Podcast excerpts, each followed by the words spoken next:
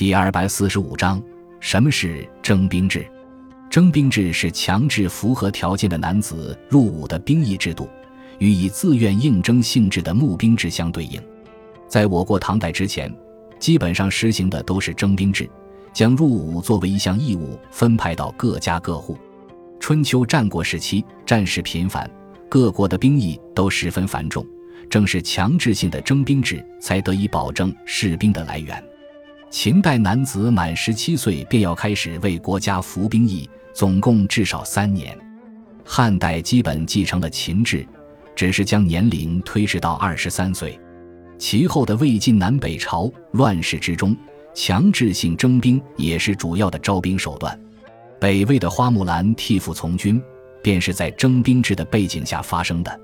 征兵制的特点一是军费开支小，二是兵士服完役便离开，不会成为将领私人势力，造成五人自雄。